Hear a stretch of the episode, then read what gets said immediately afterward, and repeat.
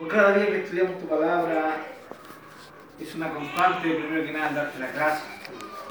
Sabemos que tú eres quien nos ha dado vida y el interés, la pasión por esto, Señor. Sabemos que esto no nace en nuestra naturaleza humana, todo lo contrario.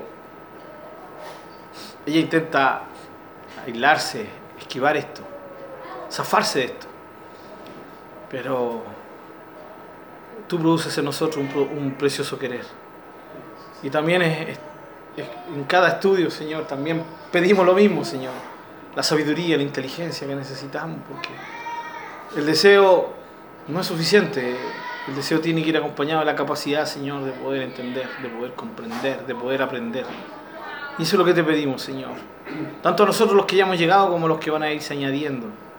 Para que todos tengamos la percepción correcta de tu palabra, del tema que estamos viendo. Que de verdad todos podamos profundizar, ser edificados, ser fortalecidos. Señor, ser animados, ser corregidos, Señor. Para que así nuestra vida siempre redunde en acciones de gracia para ti y, y en una vida de devoción real, Señor. Aquí estamos, nos, nos quedamos en tu presencia, Señor, y permítenos disfrutar de este tiempo. Te alabamos a ti, te exaltamos en el nombre de nuestro Señor Jesucristo. Amén.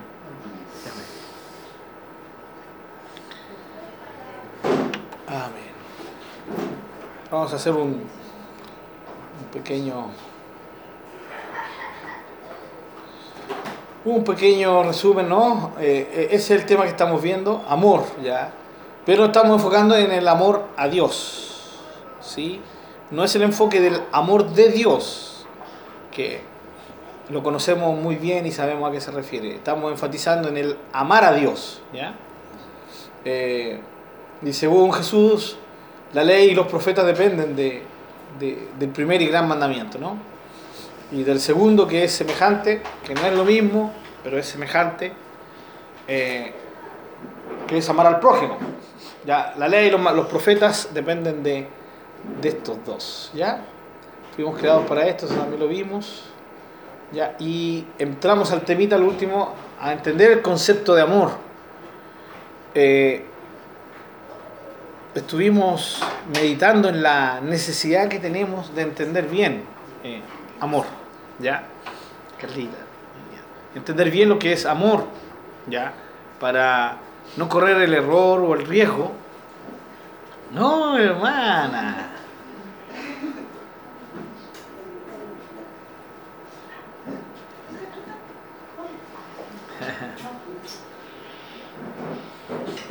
Le damos la bienvenida a nuestra hermana. ¿Cómo llegó bien? Nos alegramos con la Carlita, de verla.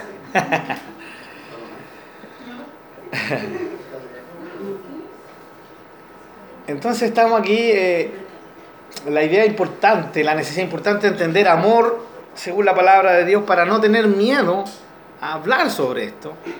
Eh, cuando se malinterpreta amor, se cree que estamos hablando, eh, cuando se habla mucho de amor se cree que se está amparando el pecado, ¿sí? Eh, que se está eh, cubriendo el mal, de que estamos siendo permisivos. Pero eso, ese concepto se tiene porque no se entiende el concepto de amor en la palabra de Dios. Y por eso estamos estudiando esto, para no tener miedo de hablar de, amor. Cuando decimos que Dios es amor, eh, estamos hablando de eso, del amor real. Y eso es lo que estamos interiorizándonos para poder comprender el primer y gran mandamiento, que es amar a Dios. Eh, antes de, entonces de, seguir tenemos que eh, profundizar un poquito en esto del, del, concepto verdadero de amor. Ya vimos esta esquemita donde la naturaleza del ser humano, ya del hombre, eh, lleva y puede llevar al hombre a amar a Dios, pero en un amor, con un amor emocional. Sí, un amor, eh, como nosotros le llamaríamos, un cariño. ¿ya? y lleva al hombre a amar al prójimo, eh, pero a través de un amor circunstancial, también emocional.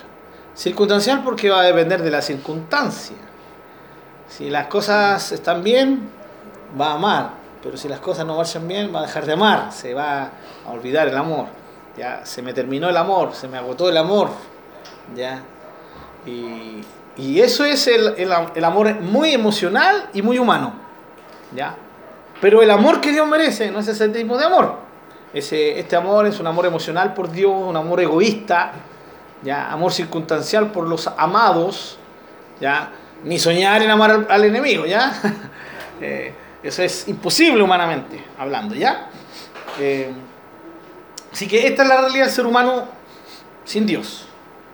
Ya, sin Dios. Todo lo contrario al amor, se malinterpreta el término amor y no se vive el verdadero amor. El amor humano es, tiene una perspectiva absolutamente egocéntrica, muy egoísta. Eh, yo te amo si tú me amas. ¿sí? Eso es muy humano. Pero la idea del Señor es que entendamos eh, cuál es el verdadero amor y el amor que Dios merece. Y aquí entramos a hablar sobre este amor que es el amor, el ágape. ¿sí? De eso tenemos que eh, profundizar, en eso tenemos que profundizar esta noche un poquito, ¿ya? Y para, a modo de, introducción, el hombre, cuando hablamos de ágape, eh, profesa hacia Dios un amor prioritario, ¿ya? Eh, Dios es primero, ¿sí? En el amor. Nadie está ni al nivel de Dios, ya ni eh, de la manito de Dios. No hay nadie al nivel de Dios en cuanto a amor. Eh, Dios da la capacidad al hombre de amarlo de esta manera. Porque el ágape no es un amor nacido del corazón humano. El, amor, ágape es un amor nacido de Dios, un verdadero amor. Que es lo que vamos a estar estudiando hoy día. Y el hombre ama al prójimo con un amor real, un amor puro, ¿ya? no un amor egoísta. ¿ya? Es capaz de amar ya, al prójimo de una manera real. ¿ya? Eh, y aquí tenemos amor supremo por Dios y amor de Dios en el hombre, amor real por los amados y amor posible por los enemigos. Y el problema más grande es que cuando se habla de amor, y se habla bajo una perspectiva humana y se pierde la perspectiva de Dios. Eh, caemos en este error, en el error de creer que el amor eh, que la Biblia nos habla, del amor que Dios demanda, es un amor emocional. Y no es un amor emocional. ¿Ya? Eh, ahora usted dirá, pero ¿cómo yo siento que amo a Dios? No, está bien. el amor verdadero también abarca y alcanza las emociones, pero las emociones no son la base no son la base. Tiene que ver con otra cosa, el amor ágape. Y eso es lo que vamos a ver hoy día con la ayuda del, Señor. ¿Estamos listos con nuestras Biblias? Entramos entonces, ágape. Ya, lo primero que tenemos que decir para entender qué tipo de amor es el amor bíblico, ¿sí?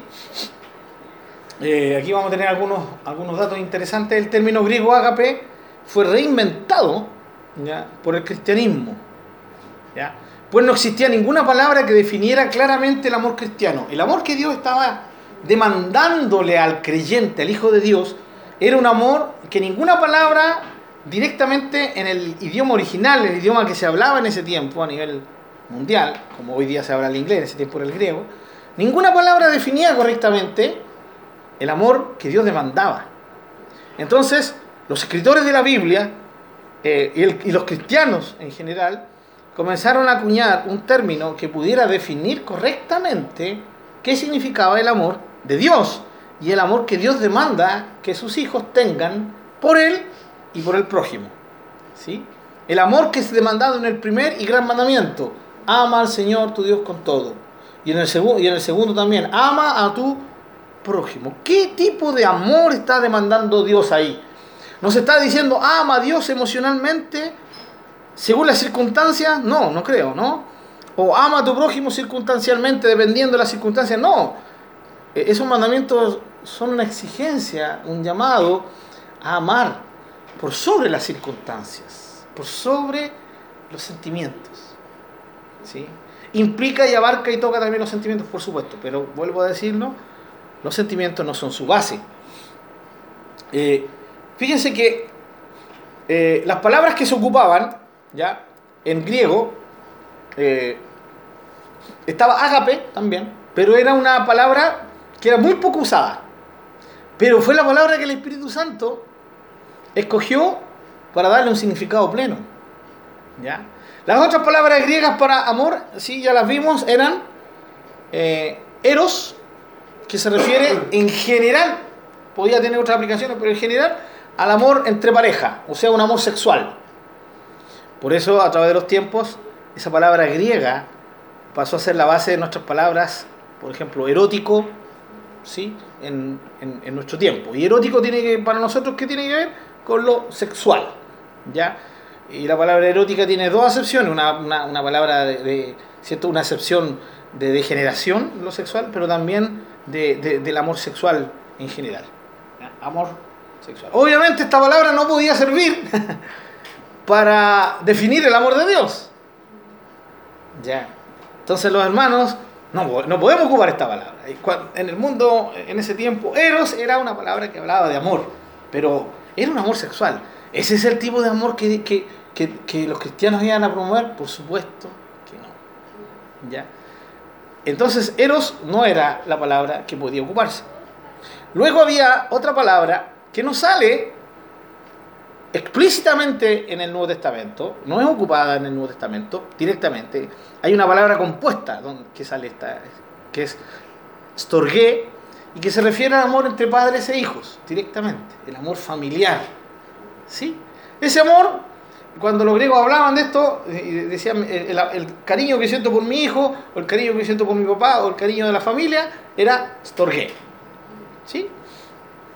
Eh, interesante que la única parte en el Nuevo Testamento donde sale esta palabra es en Romanos 12, donde dice, eh, ámense con amor los unos a los otros con amor fraternal. ¿Sí?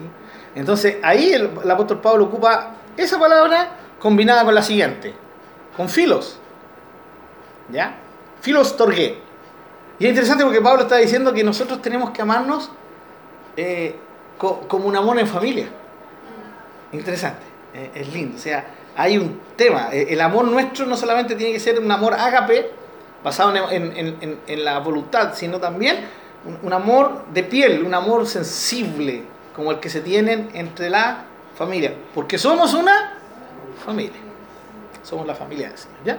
Y la última palabra, ¿sí? que es filos, que es el amor, era el amor más usado en ese tiempo, la palabra más, más usada que se refiere a un amor cálido, un amor emocional, a lo que yo les decía, ¿cierto? Que sería como el cariño, ¿sí? El amor muy, muy emocional. Es ese amor que siento por mi esposa cuando la conocí, ¿cierto? Cuando me enamoré de ella y que sigo sosteniendo hoy. Es ese amor circunstancial, pero que también entra en conflicto y entra en crisis cuando hay problemas. ¿Sí? Se pasa del amor filos en algunas situaciones al odio. ¿Ya? te amo y en un momento ah, te, te, ay, no sé cómo, cómo haber casado con esta mujer. ¿Ya? Pero pasa ese, ese, ese, tiempo y vuelve el amor filo. Entonces, el amor filo es sube, baja, sube, baja, circunstancial, dependiendo de las circunstancias, pero se refiere a un amor cálido, a un sentimiento de calidez. ¿sí? Es eso que usted sabe, usted conoce ese sentimiento, ¿no? Ese, ese sentimiento que, que, tenemos por, por alguien. Eh, por eso nosotros podemos sentir filos por algunos hermanos, algunos ¿cierto? Algunos hermanos dicen, yo siento filo, siento un amor cálido, este hermano es como, eh, pero a este otro hermano, a esta otra hermana, no. ¿Ya? Ojalá que el Señor se la lleve pronto, ¿sí? o a su presencia, o se la lleve a otra iglesia, sino que me cuesta, me cuesta. Entonces ya ese amor filo no se aplica ahí, ¿se dan cuenta? Solo se aplica a esa, esa persona que, que, a uno le es fácil de amar, ¿ya? Eh, entonces, las tres palabras, estorgué tampoco cumplía con el requisito, ni filos tampoco, porque los tres tienen que ver con sensaciones. Las tres palabras tienen que ver con emociones. Hola, Dani. Las tres palabras tienen que ver con, esto, con, eh, con circunstancias, con una instancia emocional. Pero el amor que Dios demanda a sus hijos, con el cual tenemos que amarle a Él, con el cual tenemos que amar al prójimo, es un amor que va más allá de las emociones. Y, esto lo explicamos rápidamente y muy sencillamente. Amar al enemigo. ¿Cómo puedo yo amar a mi enemigo si mi enemigo me hace daño? Si mi enemigo es mi enemigo. ¿Cómo lo puedo amar? Humanamente esto es imposible. Hermano, eso lo tenemos que dejar claro. El amor que Dios demanda por el prójimo incluye al enemigo y amar al enemigo humanamente es imposible. Se le puede soportar, pero ir más allá, muy difícil. ¿Sí? Hay gente que dice ya al enemigo, no le deseo mal, pero hasta ahí no llega, no puede ir más allá. Entonces, ninguna de las tres palabras cumplían y servían para esto. Entonces, había una cuarta palabra, que era ágape, pero era la palabra menos usada. ¿Sí? En el griego clásico. Era la, la palabra que menos poder, menos potencia tenía. ¿Sí? Habían algunos escritores que decían, por ejemplo, eh, eh, que Filos era el amor que se tenía así por, por su novia, y Ágape era el amor que se podía tener por el perrito, ¿sí? por el perrito faldero. Entonces, Filos hablaba de, de, una emoción, Ágape de, de un sentimiento mucho más bajo. Sin embargo, Ágape implicaba algo, algo que, que, no tenía directa relación con las emociones. Entonces, esa palabra, porque las otras tres eran muy usadas, esa palabra la toma el Espíritu Santo. ¿Sí? Del idioma griego. La toma, la adoptan los cristianos y la, re, la reestructuran. Le dan un significado profundo. Y dicen, este es el amor que Dios demanda. ¿Sí? Con el cual le tenemos que amar. Y con el cual tenemos que amar al prójimo. ¿Y cuál es ese amor? Ágape. Tenemos que amarlo con ágape. Tenemos que amar a nuestro prójimo con ágape. Pero ellos comenzaron a redefinir esta palabra. Comenzaron a darle toda una sustancia. ¿sí? Hasta que al final, en el mundo cristiano y hasta hoy, ya eh, es la mejor palabra que define al amor de Dios incluso, el amor de Dios, y define el amor que yo debo darle a Dios y el amor que debo darle a mi prójimo, incluyendo al enemigo. ¿Sí? Porque el enemigo también está dentro del prójimo. ¿Sí? Bien. Así que eh, esta palabrita es muy interesante. Vamos a seguir viendo un poquito. Todas estas tenían un sentido sentimental o emocional, de algo que nacía, nacía espontáneamente. ¿Sí? O te amo o no te amo. ¿Sí? Ese es el punto. Pero Ágape va a adquirir una perspectiva mucho más trascendente a las emociones, mucho más profunda. Ágape, en cambio, miren lo que implica, lo que, implica la palabra ágape, implica la voluntad, tanto como las emociones. Ya no es solo yo siento amor por ti, es un tema de yo decido amarte.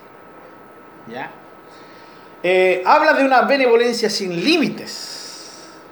Quiere decir que no importa lo que una persona nos pueda hacer por medio de insultos, ofensas o humillaciones. Nosotros nunca procuraremos sino lo mejor para ella. Ay, ay, ay, ay, aquí está complicada el tema. Estamos pisando, parece, sobre carbón encendido. ¿Es posible esto? Humanamente, humanamente no. O sea, alguien que me insulta, alguien que me ofende, alguien que humilla, ¿lo voy a poder amar? Con filos, imposible. Con esto ría menos porque no es mi familia. Y con amorero, bueno, todavía es algo sexual. Pero aquí entra la demanda del amor de Dios, el amor ágape. O sencillamente el ágape. ¿ya? El punto ya no es que no seas indiferente. Hay gente que dice, ya, yo ya no, permítame la expresión chilena, ya no pesco a, este, a, esta persona que me insulta. Ya no, no la odio, pero no la pesco. Pero ágape no solamente te lleva a ignorar eso, sino a dar un paso más allá. ¿sí? a nunca procurar sino lo mejor para esa persona que te odia, que te aborrece, que te insulta. ¿ya? Abarca la mente y el corazón, no solo la emoción, la mente también. ¿sí? Describe el esfuerzo deliberado que solamente podemos hacer con la ayuda de Dios, ¿ya? de no buscar nada más que lo mejor, hasta para los que procuran hacernos todo el daño que puedan. Quiero explicar un poquito esto de una forma práctica, ¿les parece? Un testimonio. En Estados Unidos, hace el siglo pasado, un psicópata, de hecho todas las mujeres que mató, mató a una joven, eh, sus padres eran cristianos, la violó y la mató. ¿ya? Cuando sus padres supieron que su hija había muerto y que le había matado a este hombre y que este hombre estaba sentenciado ya, estaba en proceso de sentencia de, de muerte, creo que en el estado donde estaban se permitía la, la, aún la, la bueno, en ese tiempo era la, eh, ya había pasado la silla eléctrica, era el, el tema de la inyección, ¿ya? Pena de muerte por, por inyección letal. Entonces, eh, tuvo la oportunidad la mamá, la, mamá de la chica, de, tener, de poder visitar al, hombre. Eh, ella lo único que quería al principio era eh, justicia. ¿sí? Y en estos casos, hermano, la justicia se mezcla con la venganza. Es muy raro definir muy, muy claro el límite. Es una delgada línea entre la justicia y la venganza. ¿ya? Eh, y eso comenzó a llenar el corazón de ella. Y eso comenzó a amargarla, porque esto amarga, ¿no? Y ella empezó a orar y le dijo, Señor, ayúdame. Y justo abre la Biblia y Dios le está hablando ahí en Mateo, donde dice que tiene que amar a su enemigo. Este hombre era deliberadamente su enemigo, había matado a su, hija, la había violado, hecho cosas atroces con ella, ya y le había quitado la vida. Y, eso no iba a cambiar para nunca, nunca más eh, iba a cambiar sí, eh, esa, esa, situación. No se podía cambiar, no se podía revertir. ¿ya? Entonces ya en un momento dijo, Señor, yo lo único que quiero es ir allá para incluso tener la, la posibilidad de gritarle, no sé, maldiciones yo necesito que me ayude, Señor. Y ahí ella leyó eh, la demanda, ama a tu enemigo. Y ella dijo, pero Señor, ¿me estás pidiendo que, que, que, yo lo ame a Él? Yo no puedo sentir algo bonito por Él.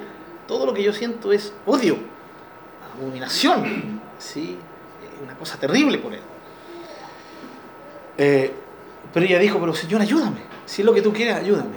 Y aquí está lo que nosotros conocemos como el fruto del Espíritu y comenzó a entrar una tremenda paz en ella. ¿sí? Y después de que ella tuvo su tiempo de orar, cuando se levantó, de la oración, sus sentimientos habían cambiado. La paz de Dios que sobrepasa el entendimiento, que gobierna los corazones, las emociones, ya estaba dominando su corazón. Y ella se levantó con una perspectiva completamente diferente.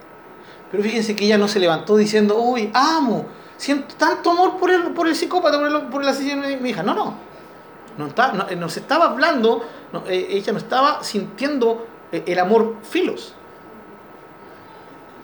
Pero ella estaba decidiendo con la ayuda del Espíritu Santo. Sí, amar a este hombre. ¿Qué significa amarlo? Perdonarlo. Pero no solamente perdonarlo, sino desear lo mejor para él. ¿Sí?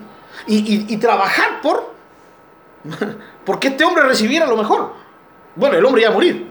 Sí o sí ya iba a recibir su, su, la pena de muerte. Pero ella entendió que tenía que dar ese paso. ¿Y saben lo que hizo? Fue, pidió permiso para ir a verlo y todo el mundo sabía que iba a ir, a, maldecirlo, increparlo, no sé, a desahogarse. Así que todas las medidas de seguridad había por haber. Eh, trajeron al tipo en la sala donde los ponen, bajo alta seguridad, eh, todo encadenado ahí, y una mesa y una distancia prudente donde ella llegó. Entró lo quedó mirando y ahí fue la prueba de fuego, ¿no? Lo que ella podía estar viviendo, experimentando después de levantarse la oración, ahora está de cara mirándolo al hombre, ¿sí? Imagínense la cantidad de pensamientos, ¿sí? Como somos los seres humanos, ¿no? Un, un, una catarata de emociones, de sentimientos, de pasar de rollo, como le llamamos nosotros en Chile, decir, pasar de rollo, y cómo lo habrá hecho, y, y, habrá, y, habrá disfrutado en matar a mi hija, todo eso, ¡pah! Pero ahí estaba, el fruto del Espíritu. Y ella se sienta delante de él y le dice, lo primero que quiero decirte es que yo no entiendo por qué lo hiciste, ya, eh, pero quiero decirte que Dios me, me ha dado la capacidad de perdonarte y te perdono. Eh, claro, el hombre, me imagino que lo, lo, que jamás hubiera esperado que me dijeran eso. Ya, eh, la cara del hombre se desplomó. Eh, me imagino que un, hombre como él lo único que espera es ciertas increpaciones, odio, hasta algunos que tienen la mente más retorcida hasta disfrutan de eso, ¿no? Y él le dijo, y no solo te perdono, sino que eh, quiero, quiero explicarte que, que si tú te arrepientes, Dios te puede perdonar. ¿ya? Lo que me hiciste no se puede cambiar. Mi hija, nadie me la va a devolver.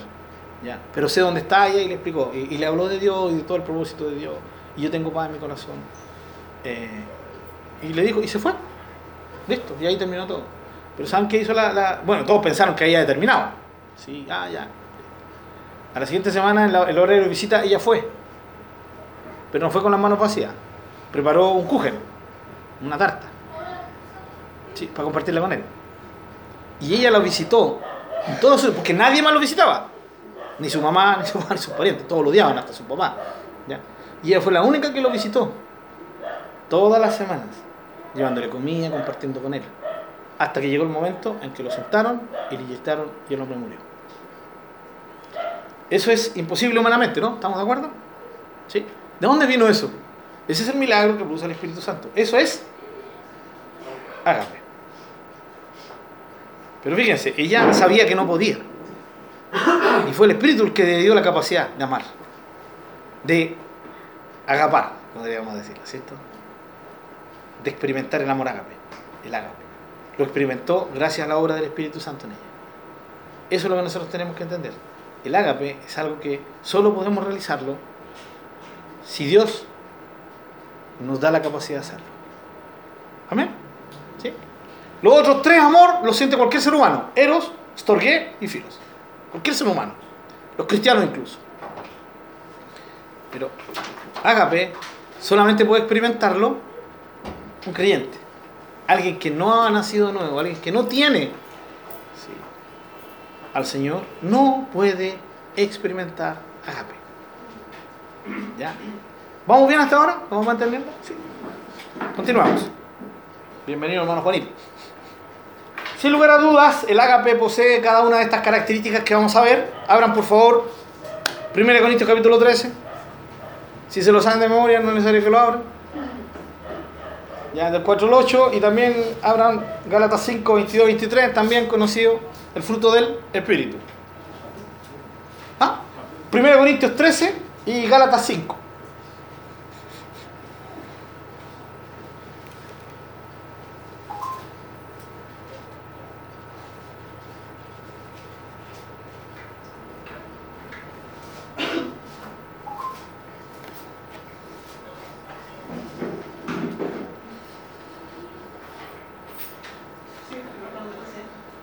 Bueno, yo di un ejemplo humano para que entendiéramos que el ágape es posible.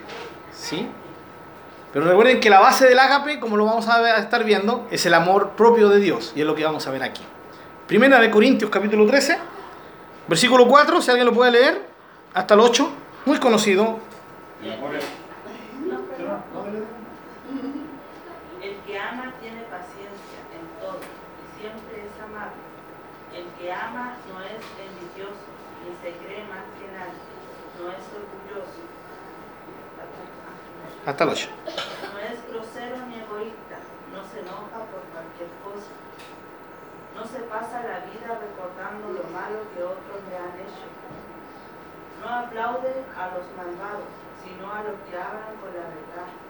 El que ama es capaz de aguantarlo todo, de creerlo todo, de esperarlo todo, de soportarlo todo. Solo el amor vive para siempre.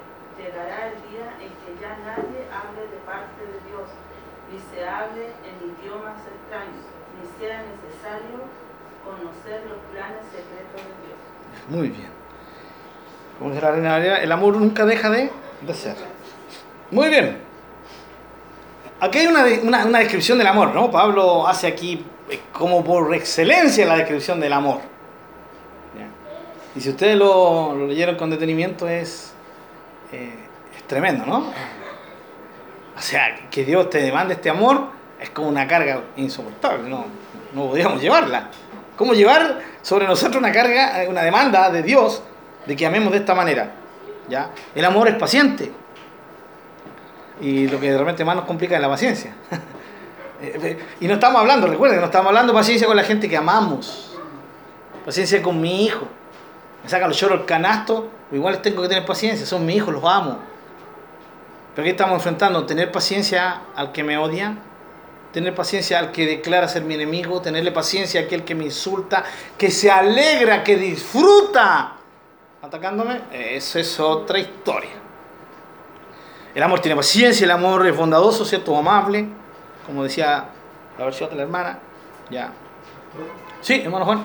Estas cosas que usted dice para terceros, digamos, ¿no? ¿Cómo? Estas cosas que usted dice que se aplican a terceros. Ajá. Eh, yo con frecuencia veo que se aplican en la familia también. Sin duda. Con. Sin duda. También familia cristiana. En todas partes. En todas partes. Justamente. En todas partes. Eh, el amor no es celoso, el amor, sí. eh, no tiene envidia, no es arrogante. Ya. Y todo esto tiene que ver con las actitudes que yo tengo hacia los otros. ¿sí? Eh, no es egoísta, decía en tu versión, ¿no? En la versión Reina Valera. Sí, ¿ah? No, no te preocupes. Allá, no, no, no, no hay problema, no te preocupes, ¿cierto? Eh, decía, el amor no es egoísta. ¿ya? La Reina Valera dice, el amor no busca lo, lo suyo, que es una buena comparación. ¿ya? Porque el egoísta busca lo, lo suyo, su propio bien. ¿ya? El amor es todo lo contrario al egoísmo y al egocentrismo. ¿ya? Eh, no se goza de la injusticia, o sea, no, no se alegra con la maldad. ¿ya? Eh, no aplaude lo malo. Todo lo contrario, se regocija en lo verdadero, en lo justo. Y aquí vienen los todo, ¿no? Todo, todo lo sufre. Eso es lo que, es- esta palabrita es lo que le da el peso a todo esto. Un, un peso insoportable para el ser humano. Todo. Todo lo sufre. Todo. Todo lo cree. Todo. Todo lo espera. Y todo, todo lo soporta. El amor nunca deja de ser. Hermanos queridos, eh, lo que Pablo está haciendo aquí es una descripción del amor de Dios, no de un amor humano. Porque el, el humano es imposible que viva esto. No hay caso, no hay por dónde. ¿Ya? Y hasta el hombre que, que- que crea, decir, no, si yo podría, eh, digámosle, bueno, eh. Exactamente. ¿ya? Pongamos, te, eh, te vamos a poner a prueba. ¿ya? Lo más característico del ser humano es que llega un momento en que explota. Ya, y el momento que explotó ya no lo soportó todo. ¿Sí? Tuvo un límite. Con eso ya está quebrantando esto. ¿Sí? Eh, el ser humano puede sufrir, ya estar bajo el sufrimiento, eh, lo pueden estar aguijoneando, pero llega un momento en que va a decir, basta. Hay algunos que soportan más, otros que soportan menos. Unos que sufren más, unos que sufren menos. Pero todos tienen, o todos tenemos un límite. Pero, ¿saben? Eh, so- solo este tema, miren, por ejemplo, dice, eh, no es rencoroso la, Reina Valera del 60, ¿no? Eh, la Reina Valera 2015 dice, no lleva cuentas del mal. La palabra eh, no es rencoroso, literalmente significaba eso. Era una palabra que se ocupaba eh, del libro de las cuentas. Los que han tenido negocios, bueno, hermano Juanito conoce muy bien este libro de cuentas, ¿no? Cuando fiaba, ¿no? Las cuentas, las deudas. Entonces yo digo con ese cuadernito y bueno, hermano Juan decía, me estáis debiendo esto. ¿Ya? Y lo más terrible por negociante es no tener un cuaderno de cuentas, ¿no? Fiar y, y, des- y después, ¿y, cuánto? ¿Y, en qué día tenía que tener un cuaderno, no? Eso le recordaba la deuda que tenía. Sí, Bueno, es, de, ese, de ese cuaderno es eh, la palabra de donde viene rencor, ¿ya? En, el idioma original. O sea, me la hiciste, te la anoto, ¿sí? Me la volviste a hacer, te la anoto. ¿ya? Ah, me hiciste esta, te la anoto. Las tengo todas guardaditas, te las tengo listas para cuando llegue el momento de encararte. ¿ya? Y, eso es rencor, ¿o no? Rencor es mantener eh, una disposición contraria, negativa, mala, hacia aquella persona que nos ha estado haciendo daño. Y la persona rencorosa siempre termina siendo una persona amargada. Ya el libro de Hebreos habla de raíces de amargura. Raíces. eh, eh, es un símbolo lindo, es una figura preciosa esa, poderosa, porque habla de una raíz. Ya, y ustedes saben que la raíz llega hasta lo más profundo. No es visible y es de amarga y produce amargura. O sea, qué mejor descripción de lo que es el rencor, ¿ya? Eh, y todo esto, todo esto es tremendo, ¿ya? Y lo vamos a ver aquí, pero vamos a compararlo con Gálatas 5, 22, 23, que lo tiene. y que todos conocemos que es el fruto del Espíritu. Alguien que lo lea, por favor. El fruto del Espíritu paz, paciencia, benignidad, bondad, fe, mansedumbre, templanza. Contra tales cosas no hay ley. Muy bien. Aquí hay eh, nueve manifestaciones del fruto del Espíritu. El fruto del Espíritu es todo esto. O sea, la obra del Espíritu Santo en nosotros produce esto en nosotros. ¿Ya? Produce esto en nosotros. Y si ustedes se dan cuenta, eh, hay un paralelo entre 1 Corintios 13 y Gálatas 5.22. ¿ya? Vamos a ver aquí. El amor es paciente. ¿Sí? Y en Gálatas dice que el fruto del Espíritu es paciencia. ¿Estamos de acuerdo? ¿Sí? ¿Vamos bien? El amor, ya, dice, es bondadoso, es amable. ¿Ya? Y en el fruto del Espíritu dice que el, fruto del Espíritu es bondad. ¿Ya? No es jactancioso ni orgulloso. ¿Sí? Eh, humildad en Gálatas, mansedumbre también. ¿Ya? Que la mansedumbre tiene que ver con mantenerse en un punto donde respetas al otro y aún lo respetas tanto que permites que el otro pase por encima tuyo en algún momento. ¿Sí? No con amargura, no con resentimiento, no con rencor, no con ahora me toca a mí ser puente, mañana tú tenés que agacharte y yo paso por encima tuyo. No. Es una actitud absolutamente fuera del humano. ¿ya? No es jactancioso ni orgulloso. ¿ya? El caso de- del fruto del espíritu, la humildad. No hace nada indebido. Sí. En Gálatas dice, y ocupa el término en la Reina Valera, benignidad. La benignidad, a diferencia de la bondad, la bondad tiene que ver con, con un sentimiento más, ¿sí? Un sentimiento de, querer hacer lo bueno. La benignidad tiene que ver con algo más práctico, ¿sí? Entonces no hace nada indebido, todo lo contrario. ¿ya? El amor es benigno. No busca lo suyo, ¿ya? No es envidioso, ¿ya? O no guarda rencor también, ya lo, lo- vimos. La esencia del, del amor. ¿eh? El primer, eh, la primera manifestación del fruto del Espíritu. El- el fruto del Espíritu es amor. ¿ya? Y no hay mejor definición para esto que no busca lo suyo, ni es envidioso. ¿ya? No se irrita. ¿Sí? En Gálatas dice la mansedumbre. El fruto del Espíritu es mansedumbre. ¿Ya? Dominio propio. La capacidad de autorrefrenarse. ¿Ya? No guarda rencor y todo lo disculpa, todo lo perdona. ¿Sí? En Gálatas es paz y gozo. Una paz y un gozo que se mantiene en la vida, a pesar de que te, te afectan. Por eso, como tienes paz y gozo, eres capaz de perdonar, de no guardar rencor. Porque el rencor es todo lo contrario a la paz. El amor se goza y se regocija. ¿Sí? Lo bueno. En Gálatas dice, el fruto del Espíritu es gozo. ¿Sí? Un gozo al estar ¿sí? en la presencia de Dios. Un gozo que viene de Dios. El amor todo lo, lo cree. En Gálatas dice, el fruto del Espíritu es fe. Fe, todo lo cree. Todo lo espera y todo lo, lo soporta. ¿Sí? Es crédulo el amor. Templanza y dominio propio, capaz de autorrefrenarse, como dijimos un poquito adelante. Eh, nos damos cuenta del paralelo, ¿no? ¿Está clarito el paralelo? Entonces ahora entramos a decir, esto, esto es la definición del amor agape. Y siendo sinceros nosotros mismos y siendo muy honestos con nosotros mismos, eh, para mí eso es demasiado alto. Es demasiado celestial. ¿Por qué? Porque efectivamente es así. Aquí se está describiendo el amor, el, el, ágape. Y, y qué manera más tremenda de demostrar el amor de Dios, hermanos. Es el amor de Dios. Por eso, eh, en Gálatas dice que es el fruto del Espíritu.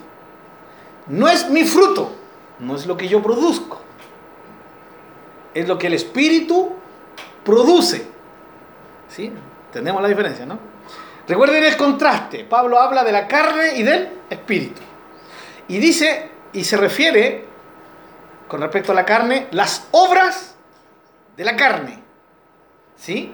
O sea, los actos de la carne. Y luego hablar del espíritu dice el fruto del espíritu. La carne es nuestra naturaleza humana, es parte nuestra. El espíritu no es, no no es de nuestra esencia. Vino a habitar en nosotros cuando nosotros creímos. Él es la naturaleza divina en nosotros. Y en nuestra naturaleza humana, la que combate con la naturaleza divina.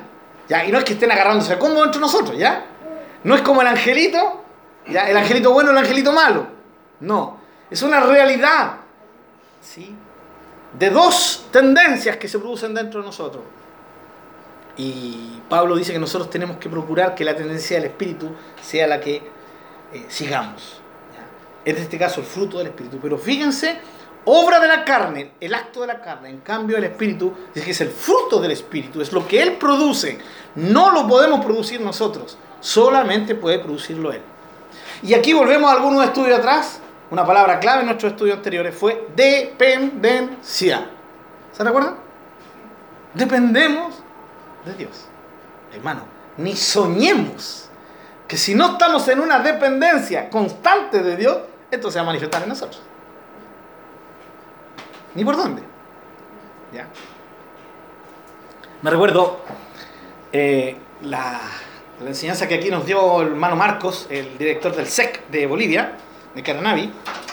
Y él dijo en, en cierta ocasión, dijo, eh, a mí, cuando yo estoy en una, en, en, una comunión fluida con Dios, me es tan fácil amar a mi esposa soportarle ya las cosas que, que por esencia y por naturaleza humana yo no podría soportar. Eh, pero yo dejo de orar, dejo de buscar a Dios y parece que eso se alzara. Oh, hijo, y empiezo a notar, ¿sí? A notar. Ya, y yo escuchaba a Marco y decía, qué carnal este hombre. ¿eh? no, no. Qué identificación más plena, lo que él decía. No sé si alguno de los otros hermanos se sintió, se sintió identificado. Yo creo que conozco, los conozco ustedes, sé que somos así. ¿ya? Eh, ahora hay hermanos que tienen una muy alta estima de ellos mismos y dirían, oh, qué carnal el hombre, no, no es como yo. O sea, yo amo a mi esposa, ore o no ore. Ah, ya, y, y, pasan, ¿cierto? No, y eso es así con todo el mundo, hermanos. Y, creo que nosotros lo hemos experimentado. Estoy en comunión, en una dependencia con Dios y las cosas fluyen. Y, y me es fácil sí, soportar al que es insoportable, pero me alejo de Dios y ya no, no lo quiero soportar. Quiero, y aquí es donde viene la oración, dame cinco minutos de recreo nomás, Señor. ¿Cierto? Decía el hermano Juan Zambra años atrás. Cinco minutos de recreo. Entonces, cuando, pero cuando estamos con Dios, en dependencia de Él, esto fluye más, eh, es más, más, más fácil de vivirlo, ¿no? ¿Por qué? Porque al depender, al estar en una dependencia directa del Espíritu, el Espíritu Santo está produciendo su fruto en nosotros. Ya, eso es lo que ocurre, hermanos. Vamos a ir eh, algunos versículos. Eh, Juan, hermano Marcelo Dorado, Juan 17, 26. Eh, por allá, Danisa, Romanos 5, 5. Pastor, Romanos 15, 30. Carlita, Colosenses 1, 8.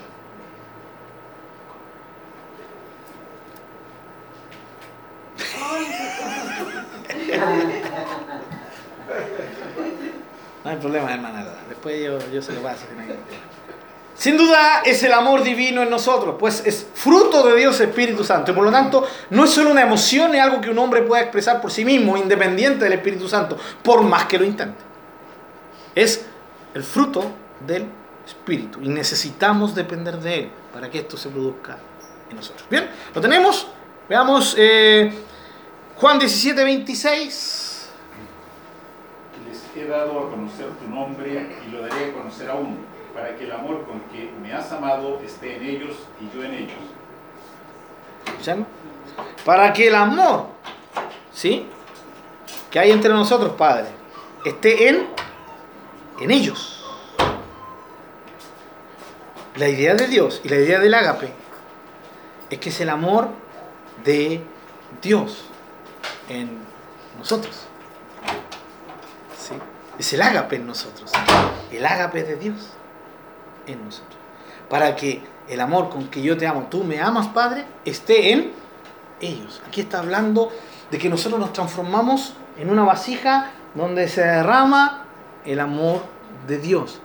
Pero no solo en el sentido subjetivo de que nosotros se derrama el amor de Dios sobre nosotros para que nosotros lo disfrutemos, que es válido, hermano. Pero no solo para eso, sino para que ese mismo amor lo ocupemos para amar al otro, partiendo por Dios. ¿Sí? Partiendo por Dios. Porque ese es el primer gran mandamiento, es lo que estamos viendo, ¿ya? Bien, sigamos. Eh, Romanos 5.5. Y la esperanza no avergüenza, porque el amor de Dios ha sido derramado en nuestros corazones por el Espíritu Santo que nos fue dado. Clarito, ¿no? Porque el amor de Dios fue derramado en nuestros corazones por el Espíritu Santo. Es el amor de Dios en nosotros. Esto es lo que nosotros no podemos perder de perspectiva, ¿ya? Eh, Romanos 15:30, ¿quién lo tenía? Pastor, dale. Pero os ruego, hermanos, por nuestro Señor Jesucristo y por el amor del Espíritu, que me ayudéis orando por mí a Dios. Por el amor del Espíritu. Ahí Pablo dice, por el amor de ustedes, no, dice por el amor del Espíritu. Sigue en la misma idea. Es el amor de Dios derramado en nosotros. Es el amor eh, que existe entre el Hijo y el Padre en nosotros. ¿sí? Es el amor del Espíritu en nosotros. ¿ya? Y Colosenses 1.8. Fue él quien nos contó del amor que tienen en el Espíritu. El amor que tienen en él, en el Espíritu. ¿sí? Y esto tiene re- relevancia doble, ¿no? Un amor espiritual, pero también en el Espíritu Santo. Esa es la idea. Es el Espíritu quien produce este amor, hermanos. ¿Cuánta necesidad tenemos del Espíritu Santo? Tremendo, ¿no? Imposible que ames como Dios quiere y como Dios te demanda que ames si no tienes al Espíritu Santo. Por eso, el ágape es imposible para una persona sin Dios. Una persona que no tenga a Jesús en su corazón, que no tenga el Espíritu Santo habitando, es imposible. Hermanos, por favor, hasta nosotros los cristianos se nos complica el ágape y que tenemos la posibilidad por el Espíritu Santo. Imagínense a alguien que no tiene el Espíritu Santo. Imposible. No puede vivir el ágape. No lo puede vivir. Pero tú y yo sí. ¿Cuántos dicen amén? No. Bien, por lo tanto, no es solo una emoción. Aquí, hermanos, tenemos que entender.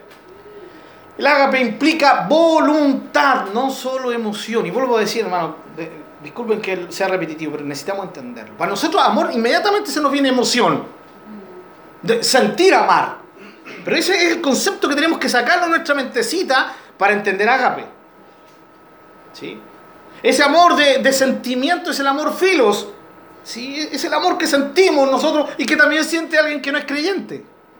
Ya dejamos claro, los, tr- los otros tres tipos de amor los puede vivir alguien que no es creyente. El ágape solamente lo puede vivir un hijo de Dios, una hija de Dios, nadie más.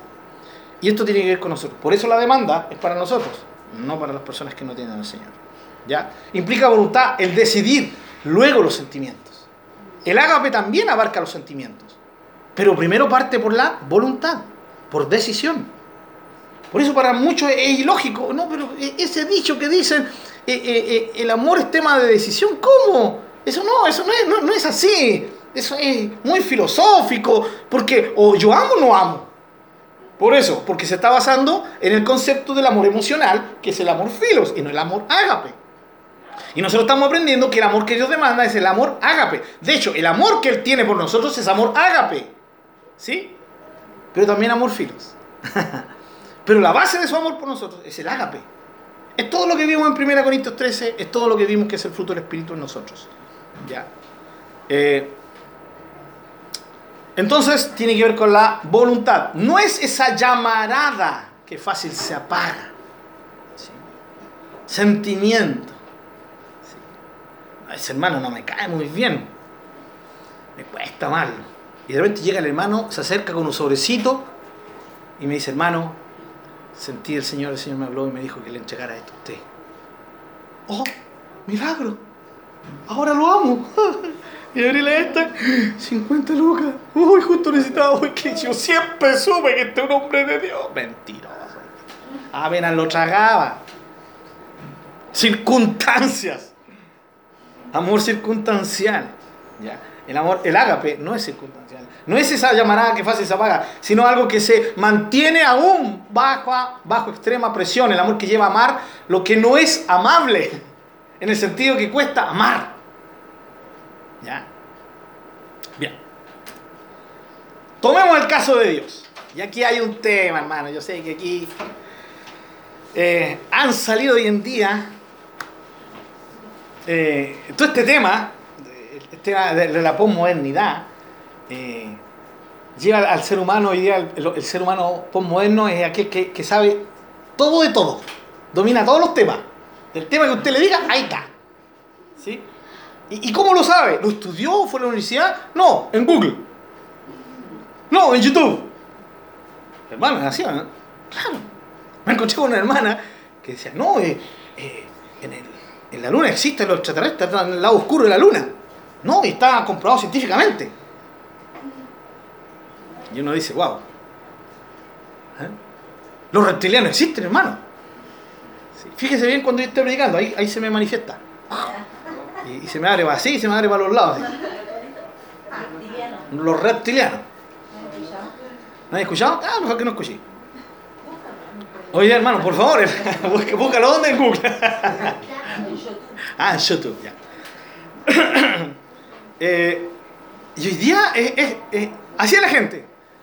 O sea, están preparados para cualquier tema, pero ¿a dónde sacan? De Google. Y se olvidan que Internet. ¿sí? Si antiguamente, cuando no existía Internet, nosotros teníamos un dicho: el papel, ¿se acuerdan, no? Aguanta todo. pues. O sea, tú lo que escribes, puedes escribir cualquier cosa. O sea, si el papel aguantaba todo, imagínense Internet, hermano. De lo que usted quiera. Si usted quiere, usted no quiere creer en la Trinidad, en la Trinidad de Dios, busque Google y va a salir convencido que no existe la Trinidad. ¿Sí? ¿Usted quiere creer en la Trinidad? Métase a Google, busque en YouTube, ¿sí? Y va a salir convencido que la Trinidad es de Dios. Pero, pero si es verdad. Sí.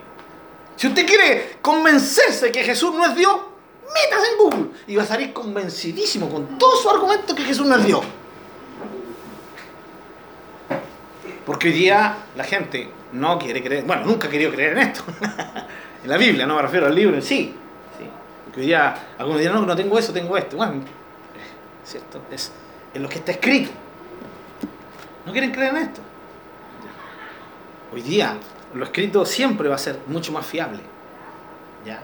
que lo que es tristemente eh, digital, ¿o no? Porque todo lo digital puede ser cambiado. ¿ya? Entonces cuando usted lee algo en internet, tiene que primero que nada averiguar la fuente. ¿sí? No se agarre de algo porque sencillamente lo leyó en YouTube, en Google, en Chrome, donde sea. Cuídese de eso. ¿Sí? Cuídese. Por eso hay tantos cristianos hoy en día que andan de iglesia en iglesia y andan acá. Bueno, y dentro de todas estas cositas está este tema. ¿ya? Salió uno que dijo, no, Dios no ama al pecador. ¿Cómo Dios va a amar al pecador si Dios aborrece el pecado? Tiene lógica. Tiene lógica. Bueno, ¿es Dios santo o no es santo? ¿De dónde sacaron eso de que Dios ama al pecador pero no ama el pecado? Bueno, de la Biblia lo sacamos. ¿Ya? Eh, eh, no, eso, eso, eso, eso es antibíblico. Y hoy día predicadores de, ar- de alto calibre ¿sí? vienen y predican eso. Y la gente lo escucha, ¡oh! que suena bonito, que suena, que suena estupendo, suena teológico, démosle. Pero si nosotros leemos la Biblia, en su expresión más sencilla, encontramos que efectivamente Dios aborrece el pecado, pero ama al ser humano. No, es que eso es ilógico. ¿Y, ¿y quién dijo que es ilógico? Para usted será ilógico, pero la Biblia lo expresa. Dios amó al mundo. ¿Sí? Y dio a su Hijo por el mundo. Y el mundo implica gente que no va a creer en, en su Hijo Jesús, que no va a creer en Dios, gente que va a aborrecer a Dios. ¿Sí o no? Lo amó. Y ese amó, que en nuestro español significa el pasado, porque ahí se agarra, ¿cierto? Lo amó, ya no lo ama. No, amor ahí significa la demostración histórica de su tremendo amor, que fue al darnos a Jesús, ¿o no? Claro que sí. Pero usted, por más que busque, nunca va a encontrar que Dios aborrece al pecador. Todo lo contrario, hay toda una invitación en todo el Nuevo Testamento a que el pecador venga. ¿Cómo Dios va a querer a alguien que aborrece cerca de él? ¿Por qué? Porque la obra de Jesús abre las puertas para todo pecador. ¿O usted y yo no éramos pecadores antes? ¿O éramos pecadores exquisitos, pecadores especiales? Y aquí es donde viene el otro tema. Ah, que yo estaba predestinado, pues. O sea, Dios decidió, por eso me amaba. Yo soy un pecador predestinado. El otro de allá no es un pecador predestinado. Y aquí entramos en un conflicto teológico que es más teológico, es más filosófico que teológico y mucho más eh, alejado de la Biblia. ¿ya? Porque al final, ¿quién? ¿Quién es el único que quiere que nosotros no vayamos a la gente y la gente venga al Señor? Que la gente entienda que Dios les ama. Para mí hay un solo ser que quiere eso. y no precisamente Dios. Es Satanás. Entonces, Dios aborrece el pecado. Sin embargo, nos amó a nosotros, ¿o no? ¿O no? Ahora, ¿nos amó cuando estábamos limpios o nos amó antes? Antes. ¿Saben? Eh, Estudio atrás tuvimos cuando vimos el, tema de los tres pecados de Israel, ¿se recuerdan? Y hermano Jorge estaba acá pre- presente. Y hermano Jorge preguntó y dijo, ¿pero por qué Dios escoge a ese pueblo? ¿Se acuerdan cuál era la respuesta? La respuesta era una sola, porque los amó. Porque decidió amarlos. ¿O no? Entonces, pero si Dios sabía cómo iban a ser en el futuro. Bueno, un problema de él, no es problema tuyo ni mío. Él decide amar a quien quiere, ¿no? Y él decidió amar a Israel. Déjenme leérselo, por favor.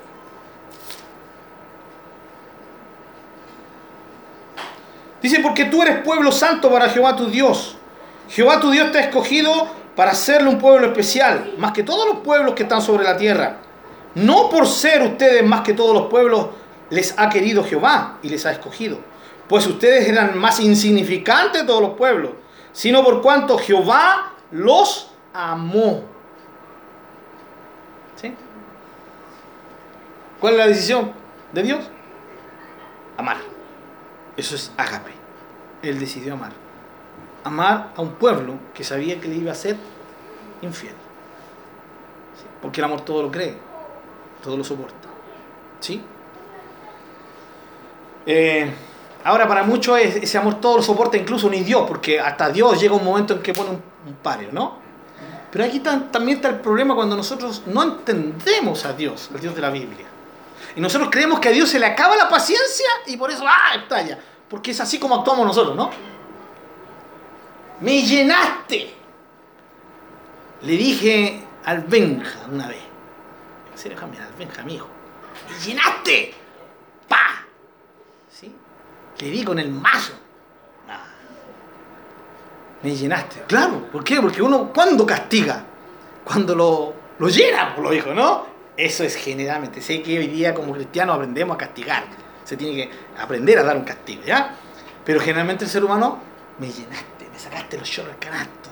Chancleta, correa, lo que se le venga por en- de donde se agarre, ¿cierto? Un palo, le quedó el palo en la, lo que venga, me llenaste, ¿sí? Y eso es lo que nosotros creemos y lo aplicamos a Dios, pero Dios no es hombre. Dios no dice, me llenaste y te voy a castigar. Airado, enojado. Y lo primero que agarró Dios se lo mandó al pueblo. ¡Pum! La paciencia de Dios es inagotable.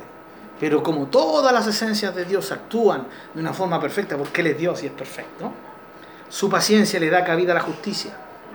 Incluso la justicia es por amor. Al hijo que amo, castigo, reprendo, azoto. O sea, ¿Dios azota? Dios azota. Bueno, de, llamemos. Si alguien no está de acuerdo, que llama al, al 163 y lo denuncia a carabineros. pues, ¿ya? Buen chiste, ¿cierto? Ahora, vamos entendiendo la idea. Entonces, el ágape es esto, hermanos. Tomemos el caso de Dios aborrece el pecado, sin embargo, nos amó. Nos amó aún siendo pecadores. Romanos 5, por favor, alguien que lo busque rápidamente. Roman, esa, por favor, dígalo de memoria. ¿Más Dios? Mas Dios muestra su amor para con nosotros en que siendo aún pecadores, Cristo murió por nosotros. Bueno, ese aún no significa que aún somos pecadores. Ahora, algunos han interpretado equivocadamente eso. ¿Ya? Muy bien, hermano. ¿Ya? Ese aún significa en que aún siendo pecadores, cuando, antes, cuando éramos pecadores, Cristo murió por nosotros. Y en eso se mostró el amor de Dios. Dios amó a pecadores, ¿o no? ¿Y qué hace cambiar a Dios? Porque hoy día Dios no ama al pecador. Sí lo amó y demostró su amor enviando a Jesús a morir por nosotros. ¿Ya? Eh, primera de Juan 4.10. Por favor, que alguien lo busque.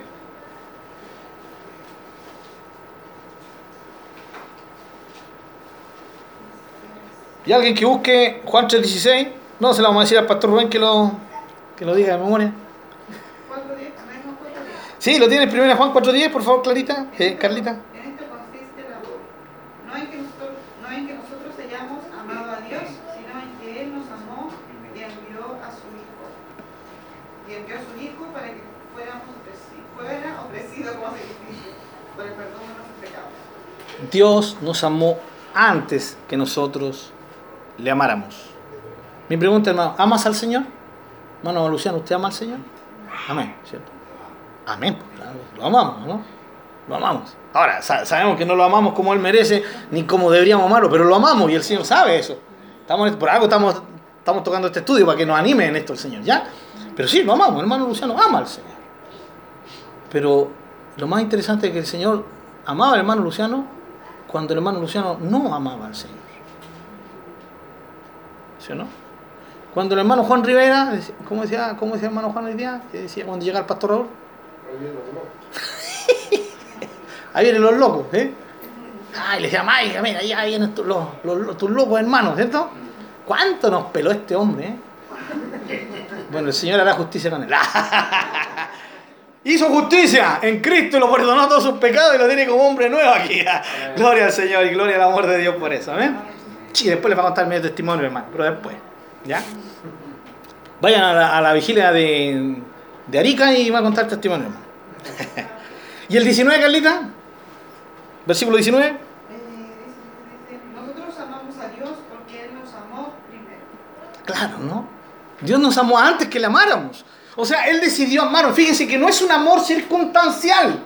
¿O no? Él decidió amarnos. Nos amó sin que nosotros lo amáramos. ¿Cómo alguien puede amar a alguien que, que no, no- no tiene un amor que, que se devuelve? Eso es eh, eh, fuera de lo natural. Yo amo a alguien, ¿cierto? Y si esa persona no me ama, ya, yo soy tonto. Por supuesto. No, es que yo la amo. ¿sí? Pues no te ama. Sí, pero yo la amo. ¿Te está sacando plata? Pues yo la amo. ¿Sí o no? Sí, la carita. Así da gusto tener una hermana que se goza así con, con los estudios bíblicos. Eh, eh, eso es, eh, es, es- es enfermizo. ¿Sí o no? Se habla de amor enfermizo. Dios nos amó antes que le amáramos. Dios demostró su amor incluso por gente que no le ama aún y gente que nunca le va a amar. Pero amó y lo demostró, porque el amor, el ágape, es un amor práctico. ¿Sí? Pero nos queda claro que no es circunstancial, que va más allá de un sentimiento recíproco. El Señor no me ama porque yo lo amo. Todo lo contrario, yo lo amo a Él porque Él me amó primero. Su amor por mí me da la cabida que yo lo pueda amar a Él. Eh, Juan 3:16, porque de tal manera amó Dios al mundo. Dios nos bendijo tremendamente el domingo pasado con el mensaje del pastor Rubén, ¿no? Los que estuvimos fuimos muy bendecidos con el mensaje del Señor y nos recordó, qué, básico, pero qué profundo, hermanos, qué maravilloso, qué tremendo. Cómo se conmovieron nuestros corazones ante eso. Y uno se conmueve ante la palabra del Señor, hermano, ante el recordatorio sublime de que Él nos amó. Cuando un predicador viene y va, a predicar Juan 3.16, ah, no tenía nada más que predicar, ¿eh? se agarró de Juan 3.16. ¿Por qué te ríes? Ah, la- ya. Claro, sí, muchos predicadores podrían pensar eso. Pero nosotros sabemos que no es el caso del pastor Rubén, todo lo contrario. Sabemos que Dios lo puso en su corazón y ahí es lo maravilloso, hermano. ¿Por qué? Porque que- que- queremos de repente cosas, hoy día especialmente, hoy andan todos. No estoy en contra de la teología, hermanos. Pero día, para muchos la teología, hermano, no estoy diciendo un estudio. Usted sabe que yo lo animo a eso, hermano Marcelo. Lo animo mucho. Porque sí que usted va a ir enfocado. El, te- el tema está con la gente que se desenfoca. Hermano, todo tiene que ser usado para este fin, amar a Dios. La teología tiene que estar sujeta a mi amor y a mi devoción por Dios. No para llenarme la cabeza de conocimiento. Y que al final, en vez de llevarme a amar más a Dios, me lleva a entrar en conflicto con los hermanos. A defender doctrinas que al final no son ni, ni, ni 100% confirmadas en la Escritura. Pero viene la explicación y viene la exhortación de un Juan 3.16 y nos conmueve el Señor. Porque nos recuerda su tremendo amor. ¿Qué más importa en esta vida? ¿Qué más tenemos en esta vida sino el amor del Señor? Nada más, por lo menos yo nada más, hermanos. En mis momentos más críticos de mi vida, que los he tenido, ha estado el amor de Dios. Lo único que me ha sostenido. No sé si es el caso de usted, pero fue, ha sido mi caso. Entonces, hermanos, Juan 3:16, amó al mundo, a cada persona, aún a los que él sabe que no le amarán. ¿Ya? Ahí está. Y por último, este es un amor independiente de las circunstancias. Volvemos a confirmarlo. Mateo 5, por favor, que lo, primero que lo, lo, lo tenga, lo lee. Del 43 al 48.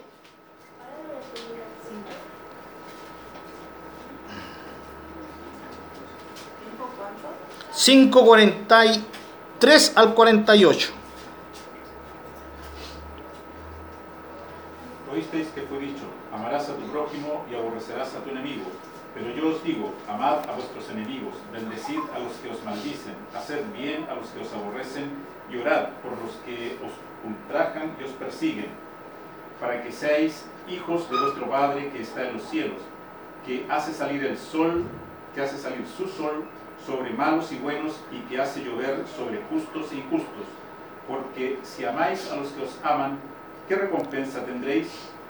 ¿No hacen también lo mismo los publicanos? Y si saludáis a vuestros hermanos solamente, ¿qué hacéis de más? ¿No hacen también así los gentiles? Sed pues vosotros perfectos, como vuestro Padre que está en los cielos es perfecto. Qué tremendo. Qué poderoso. Ojalá hoy día todos los que se meten en la teología paulina y en debate de teología, ojalá profundizaran en esto. Tan sencillo, tan profundo. Es co- hermano, es- eso es como un, no sé, un aluvión. No deja nada parado. ¿O no? ¿Oyeron qué fue dicho? En la ley dice, amarás a tu prójimo, aborrecerás a tu enemigo. Pero yo les digo ahora, ¿cómo Jesús vino a, a dar un- un- una visión absolutamente nueva y diferente? Y ahí viene todo esto, que como, vuelvo a decir, que es como, ¿cierto? Un- cuando se, ¿Cómo se llama esta cuestión? Cuando se desprende la, la nieve así, no deja nada en pie. ¿Cómo se llama? Una brancha. ¿Quién que ha parado un texto? No, es que eso quiere decir, ¿qué quiere decir eso? Quiere decir lo que quiere decir. Eso no necesita exégesis, no necesita hermenéutica, no necesita teología. Léelo y luego tienes que salir para afuera y con la ayuda de Dios ponerlo en práctica. No, ¿qué cuesta tanto? Eh, ¿Quién ha dicho que es fácil? Aquí no estamos discutiendo fácil. Yo digo tremendamente difícil, re complicado, pero es lo que el Señor mandó. ¿O no? Y luego Él, fíjese, pero esa demanda de amar al enemigo, ¿sí? ¿Se basa en qué? En el ejemplo del Padre. ¿O no? Dice porque el Padre que está en los cielos hace salir su sol y, su- y da su lluvia sobre justos e injustos. Dios da sus bendiciones al malo y al bueno, por parejo. Y lo que Jesús está diciendo ahí es que esa es la bondad de Dios, que no mira a quién, solamente bendice. Y luego termina diciendo, ya, de, ¿qué de extraordinario, qué de extraordinario hacen si aman a su familia, a sus hijos, a los seres que, que son fáciles de amar? ¿No hacen eso mismo los publicanos, o sea, los pecadores? ¿Qué diferencia? O sea, no, es que yo tengo mucho amor. ¿A quién amas? A mi esposa, a mis hijos, a mis hermanos. ¿Sí? Y al vecino que te, que te sube y te baja todas las mañanas. ¡ah! Que venga la ira de Dios y lo consuma. ¿Sí? Cinco, le deseo cinco plagas nomás, de Egipto. Con cinco no. ¿Ya? Las cinco. Hermano, ¿pero qué dice ahí Jesús? Wow, es tremendo, hermanos. Y termina diciendo para que sean perfectos, como su Padre es perfecto. O sea, el amor de Dios no es circunstancial. El amor de Dios va más allá. ¿No es digno de ser amado un ser así? ¿No es digno de ser honrado un ser de esa calidad? Por supuesto que sí. Por supuesto que sí. Mire, yo quiero tocar un tema conflictivo. ¿Les parece? que me tiene picado este tema, entonces lo quiero tocar con ustedes. Yo no voy a hacer una defensa, no me interesa hacer la defensa de de ser el abogado de nadie. Aquí cada uno bien, si le gusta o no le gusta un cantante, si no le gusta un predicador o no. Ustedes saben que a los que sí yo le doy duro es a los de la prosperidad. A eso no, no tengo ningún problema, con nombre y apellido, ningún drama. Pero hay otros que. Allá ellos. Quiero hablar un poquito de un tema que salió, que lo vi en YouTube, de Jesús Andrés Romero. Eh, allá, allá él, si a él se le ocurre hacer un video, ponerlo en YouTube, pues, donde todos lo colan, pues, ¿ya? Pero no es mi tema. Aquí no es mi tema si las canciones de él son de bendición, si él de bendición, si está turbado o no está turbado, eh, si es ecuménico, si no es ecuménico. Yo les vuelvo a decir, usted busque lo que quiere. ¿Quiere apoyo para él? Va a encontrar apoyo. ¿Quiere estar en contra de él? Lo va a encontrar. Lo que encuentre, lo que quiera, lo va a encontrar en YouTube. Así es la cosa. El tema que una vez leí y, y, y salió un video que leí, como siempre lo hacen chirpe, para él. Eh, eh, y es porque a él se le ocurre decir que, que uno no puede orar con todos los salmos. O sea, no puedes orar todos los salmos. Y él hace un video donde él explica eso. ¿Por qué? Porque hay salmos que, que tienen mucha venganza, ¿cierto? Eh, eh, mucha ira eh, y, y, un sinfín de cosas. Uh, agarraron del video. hermano, vi, vi, hasta un, un, un, un, este que hicieron donde decía, odio los salmos. Y el, y el compadre eh, eh, jamás dijo en su, en en, su, tema que él odiaba los salmos. O sea, cómo la gente distorsiona todo increíble. Y vuelvo a decir, yo no estoy haciendo una, una, una abogacía, ¿cierto? Una, una defensa que soy normal. Usted piense lo que piensa de él, cosa de usted. Solamente quiero ser objetivo en el tema. ¿Cómo agarran y desvirtúan algo para poder hacer pedazo a otro? Y resulta que empiezan a salir todo y cómo, que toda la, toda la escritura es inspirada y lo único que el, que el tipo fue, dijo fue que yo no puedo orar con algunos salmos. ¿Sí o no? Ahora yo pregunto, ¿es, ¿eso es eh, herético? De hecho yo no puedo orar un salmo que dice perseguí a mis enemigos. De hecho lo cantamos y siempre tratamos de darle al canto la, la parte espiritual, ¿no? Pero de, decidimos dejarlo cantarlo porque en algún momento dijimos hay gente que no va a entender, entonces mejor lo eliminamos y no lo tocamos más. ¿Cierto? Perseguí a mis enemigos, los alcancé, los destruí, los atravesé, bajo los pies del Señor cayeron, no se levantaron más. Ahora, ¿significa que yo, que yo no voy a orar ese salmo? ¿Significa que yo estoy creyendo que no es palabra de Dios? No, el tipo lo único que fue decir que esos salmos ¿sí? no, pueden, no, no, no van con la revelación del Nuevo Testamento pero uy, y salen teólogos, y, y, y uy, una cuestión increíble. Entonces yo pregunto, ah, ya, correcto, ok, son salmos inspirados, por supuesto, yo creo que son salmos inspirados. ¿sí? Pero creo que como muchas otras cosas del Antiguo Testamento no se aplican al Nuevo. Porque si no, entonces echémosle, pues, hermano, ¿o no? Echémosle, en el Antiguo Testamento podíamos tener más de una mujer, más de dos mujeres, ¿sí? dar carta de divorcio por una cosa indecente y con una cosa indecente podía hacer cualquier cosa, no me cocino bien la ley, le doy carta de divorcio y listo. Y vamos, y me busco otra más joven, ya, más sumisa. en fin. En fin, un ejemplo. Y así podríamos aplicar tantas cosas del Antiguo Testamento que sabemos por lógica bíblica que no se pueden aplicar en el Nuevo Testamento, ¿no? Claro. Y aquí Jesús hace lo que hizo Jesús Adrián Romero. ¿eh? Ahora, lamentablemente como un personaje público, allá él. ¿cierto?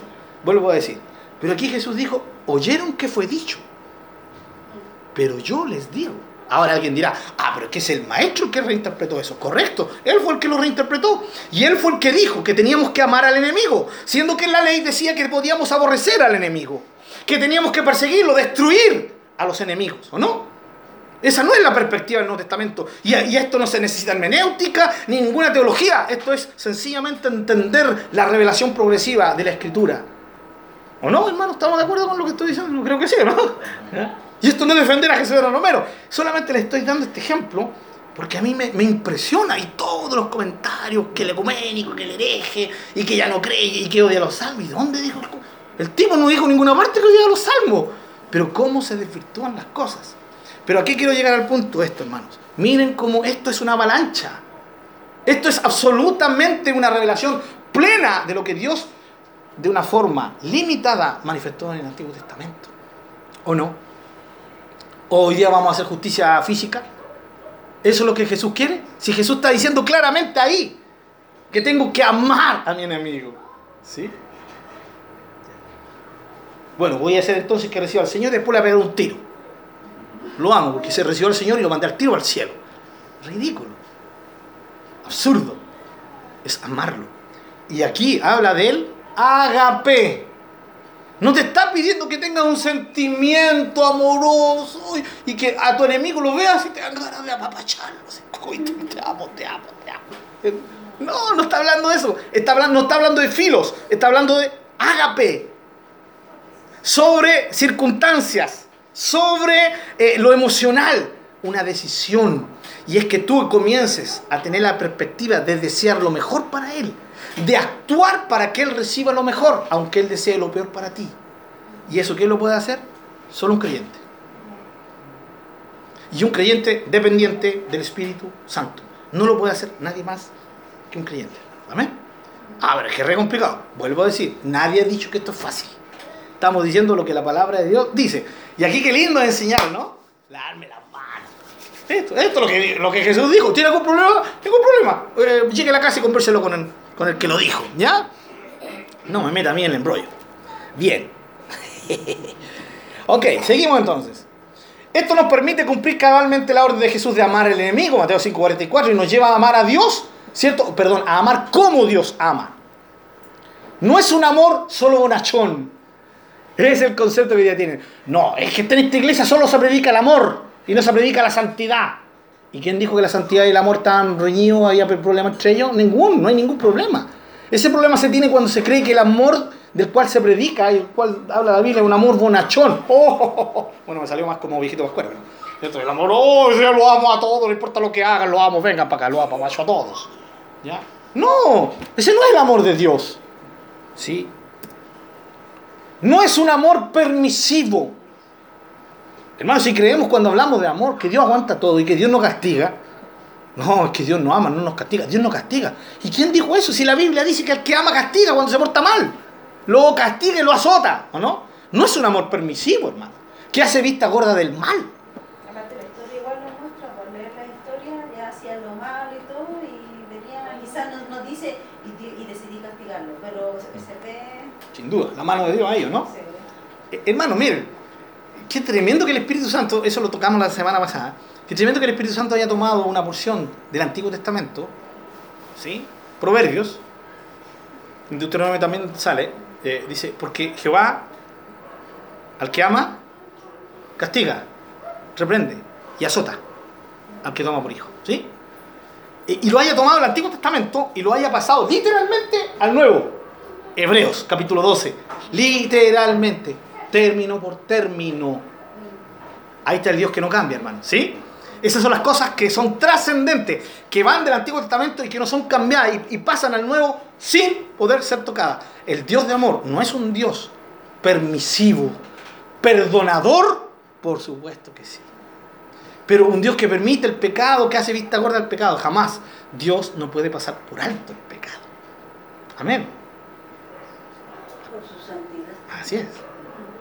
Hermano, aunque no haya dicho amén, espero que en su corazón esté de acuerdo con esto, porque es lo que la palabra de Dios dice. Es- Entonces el verdadero amor no tiene riña con la santidad. Todo lo contrario, el verdadero amor a Dios nos lleva a amarlo de tal manera que queremos vivir santamente. La santidad y cada uno de los atributos de Dios están en perfecta armonía. Somos nosotros los que los desvirtuamos. ¿Ya? Ah, eh, ese, liberal. Liberal. No es un amor liberal. Venga todo lo que ocurra, no, importa, ¿ya? No, no es así. No es así. Eh, no es un amor siempre entendible. Y esto es muy importante que no nos olvidemos, no, no podemos pasar por alto, hermano. El amor de Dios no siempre se entiende, hermanos. ¿Sí? Efesios 3:19, el amor de Dios que excede todo conocimiento, el amor de Cristo, ¿no? Y por favor, ¿cuántos de ustedes han leído, eh, eh, cuántos de ustedes han leído bien la parábola del hijo pródigo? ¿La han leído alguien? ¿Alguien la ha leído bien? ¿Sí? Detenidamente. Por favor, ¿qué tipo de amor tiene ese padre? ¿No es un amor poco entendible? O sea, por último, hermano, por último ya. Por último, Ya, volvió y no, déjalo castigado durante un mes. ¿Sí? De hecho, ya el amor del padre hubiese sido ma- magnífico si recibe al hijo. Después de lo que le hizo al padre, algo terrible. Que lo reciba. Ya, hijo, vas a seguir siendo mi hijo, pero te voy a hacer caso. Te voy a hacer como uno de mis jornaleros. Con eso yo hubiera aplaudido el amor del padre. ¡Qué amor! Pero no hace eso. ¿Sí o no? Y después viene el hijito mayor. ¿sí? Lo avergüenza también, tiene que salir para afuera. Es una vergonzosa, una vergüenza terrible para un padre, para un patriarca. Tener que salir a suplicar al hijo que entrara. Eso, rompía todos los esquemas culturales. Y el padre sale a dialogar con el hijo. Hijo, ¿qué pasa? ¿No parece más un papá así consentidor? sí. Parece un papá bonachón, permisivo, liberal. Ah, ya, si pecó, está bien. Pero es el amor del Padre, ¿no? Recuerden siempre que ese, eh, eh, el título se lo, se lo dieron los hombres. La parábola del hijo pródigo. Pero ustedes saben muy bien que esa parábola, el personaje principal no es el hijo pródigo. El personaje principal es el Padre. El Padre. Esa parábola exalta el amor del Padre. Y todos entendieron, hasta ellos entendieron en ese tiempo que el Padre se refería a Dios. Bien, amados, eh, siempre entendible, vamos a seguir y vamos a terminar con alguna de estas cosas. El amor, el ágape, no es un amor débil o temeroso. Dios es amor. 1 Juan 4, 8 y 16 dice literalmente Dios es amor. Y si hay algo que Él no tiene, es debilidad o temor. ¿Usted se imagina a Dios débil? ¿O se imagina a Dios teniendo como miedo de aplicar eh, cierto, disciplina? Porque ¿qué van a pensar mi hijo? ¿Qué No, si Dios la aplica, la aplica. Hermano, Dios tiene mano firme. Entonces, eh, Dios es amor y no tiene ninguna debilidad. Así que el amor, el ágape, no es un amor débil, temeroso. Su poder creó todo lo que existe. Eso sí que es poder, hermano. Eso sí que es poder. El amor, el ágape, no es un amor espontáneo como filos. No es algo que ¡pum! nació. Es algo que se decide ¿sí? y que comienza a manifestarse y se tiene que ir perfeccionando. No es como los filos, un cariño cálido, emocional por los seres cercanos y queridos. Ya no es espontáneo, eh, que nada hay que le impida manifestarse, sino es un amor que es conquista deliberada de la mente. El ágape domina, cautiva tu mente, te lleva, te convence de que debes amar, aunque sea ilógico. ¿Sí? ¿Se recuerdan del testimonio que les conté de la mujer, ¿cierto? De la mamá de, la niña violada, ¿no? Hubo una conquista de sus pensamientos. El ágape conquistó sus pensamientos, sus pensamientos de odio, de, rencor hacia el asesino de su hija. Y, la llevó a, a tratar al asesino de su hija como un hijo propio. ¿Sí? Y el hombre murió, ¿sí? Porque merecía morir.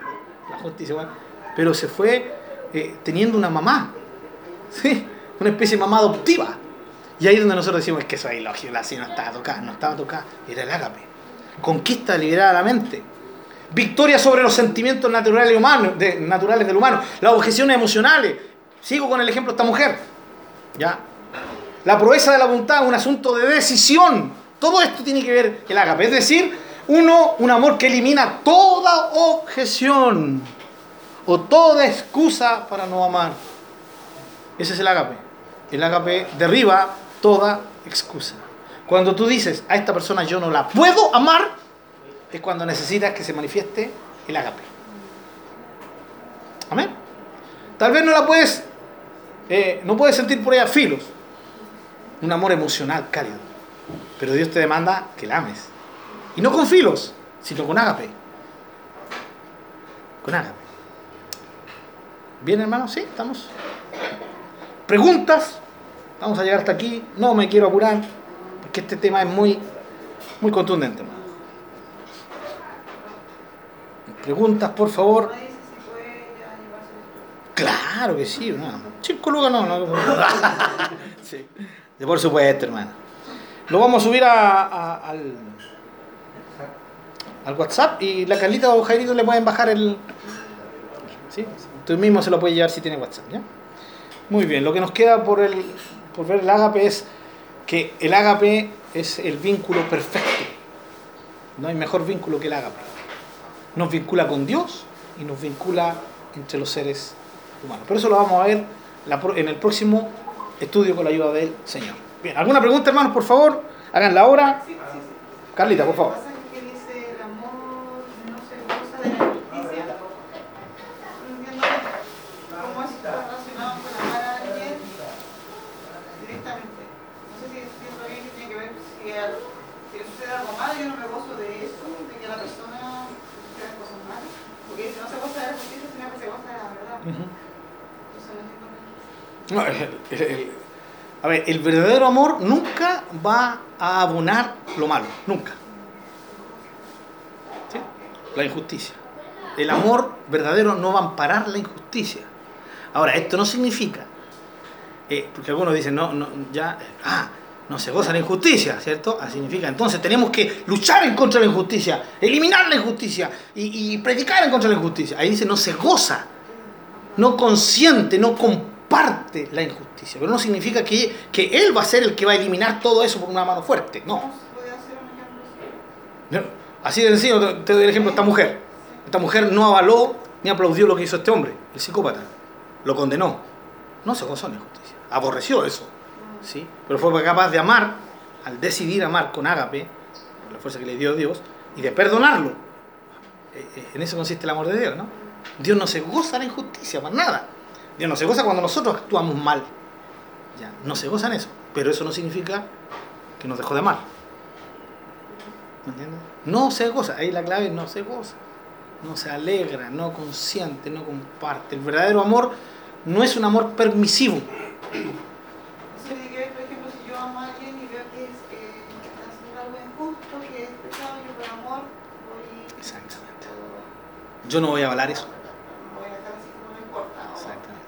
Justamente. Y ahí se aplica lo que algunos no quieren entender hoy día, ¿cierto? Que cómo es posible que se diga que Dios ama al pecador y no ama al pecado. Es lo mismo. Eso es muy práctico, eso lo vemos cada día nosotros mismos. ¿Sí? Yo amo a esta persona, no amo lo que ella lo que hace, pero lo amo a él. La amo a ella. Y, y- y estoy para rescatar aquello, pero yo no te voy a avalar ni te voy a aplaudir lo que hiciste. No se goza de la justicia, se goza de la verdad, se alegra con todo lo que es justo. En verdad es sinónimo de justicia en este caso. ¿sí? ¿Alguna otra pregunta, hermanos queridos? ¿Benjamín tiene alguna pregunta? No. ¿Estás lista para pasar la ofrenda? ¿Sí? Muy bien. Eh, Nuestra hermana encargada de la ofrenda. Bien, si no hay pregunta, cerramos Biblias y oramos al Señor. Amén. Padre, gracias te damos por estar acá de nuevo, Señor, y tener la instancia de aprender más del verdadero amor. No de este amor que nosotros vivimos tan humanamente, un amor emocional, ese amor cálido que no es malo, que, que es lindo, que es bonito, y que también tú nos demandas. Pero gracias porque nos estás mostrando el, el porque al final quieres llevarnos a que tú mereces ser amado con este amor. Con ágape, Señor.